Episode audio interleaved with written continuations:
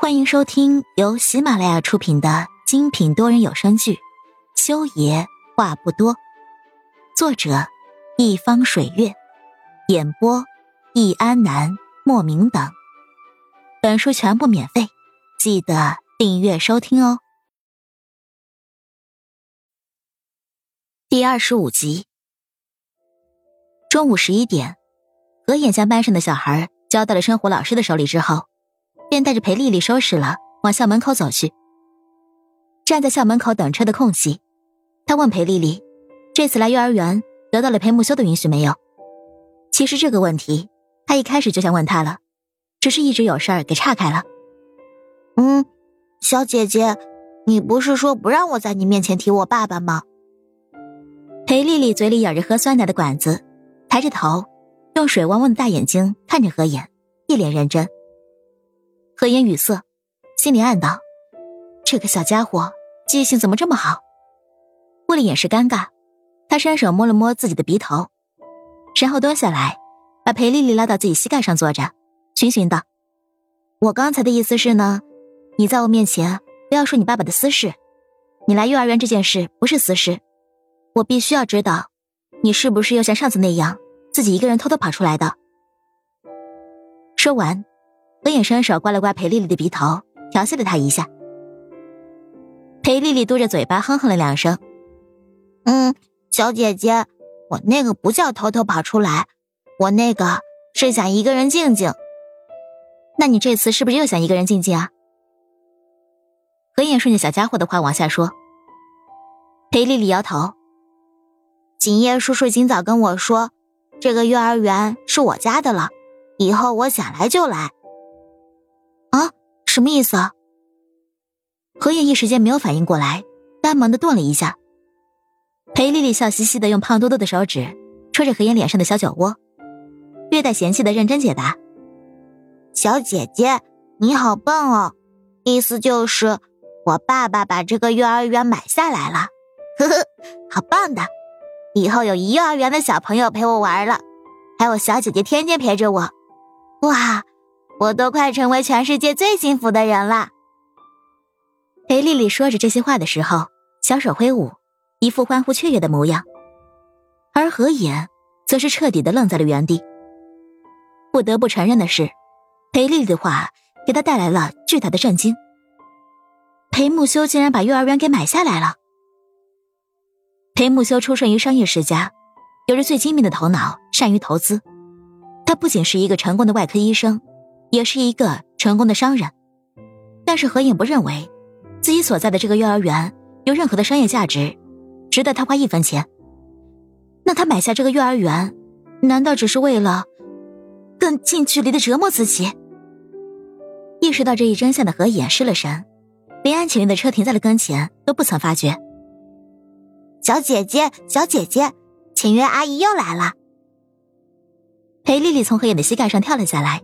摇晃着他的手臂，何影瞬间清醒过来，抬头就看见安浅月一脸阴郁的站在路边，而裴丽丽不顾他黑的能下暴雨的脸色，翻奔了过去，仰着头笑得一脸灿烂。浅月阿姨，好巧哟，我们又见面了。说完，裴丽丽藕结一样的小手抱住了安浅月的腿，以一种抱大腿的姿势，成功的窜上了他的奥迪 Q 七。安浅月想说：“巧个屁！这个小屁孩，分明就是赖上他们家何言了。”不过面对那张笑得像向日葵一样灿烂的笑脸，安浅月只觉得自己一腔怒火根本没办法发出来，无奈只能放他上了车。而何也没有过来，站在原地还一副失魂落魄的样子。安晴月没好气的走了过去：“不吃饭了？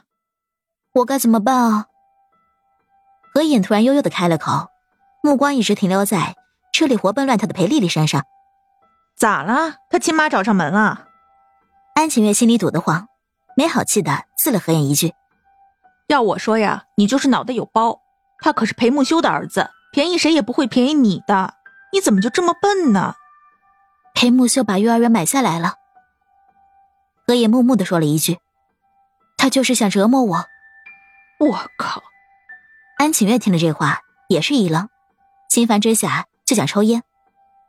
想了想，从身上掏出两根烟点燃，递给何妍一根后道：“要不你辞职，先看看吧。”何妍接过烟后，只是捏在手里，没有吸，任由香烟燃尽。他心里堵得慌，自己今早才打消了辞职的念头，但是现实很快的打了他一巴掌。如果真的是裴木修买下的这个幼儿园，到时候他不辞职都不行了。赶尽杀绝，这就是裴木修的作风。何妍已经没有精力迎头对上他的打击了，他只能全世界的躲藏，才能给外公外婆换来片刻的安宁。那他咋办？安晴月抬了抬下巴，示意车里的小人儿：“他可是裴木修的儿子，跟孩子无关。”何妍顿了一下。对裴丽丽，他真的狠不下心去讨厌，只能默默的垂头。丽丽是个好孩子，跟裴木修不一样。我看你他妈就是魔怔了。安晴月彻底的无语了，狠狠的抽了一口烟后，把烟蒂摔到了地上。皮靴在烟蒂上面碾过之后，他重重的看了何妍一眼，没有再说什么，快步走上了车。何妍知道安晴月生气了，但是他能怎么办呢？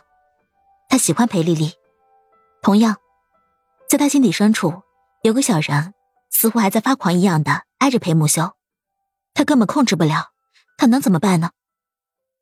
何野，何老师。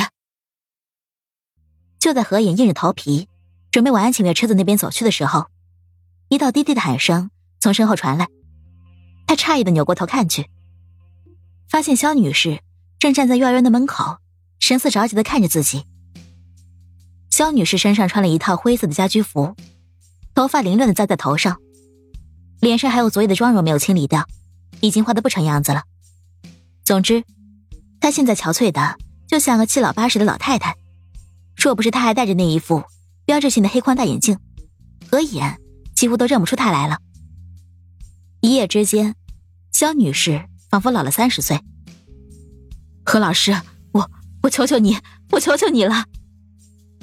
何言只是停在原地，回了个头，肖女士就冲了上来，伸手就要抓住他的手腕。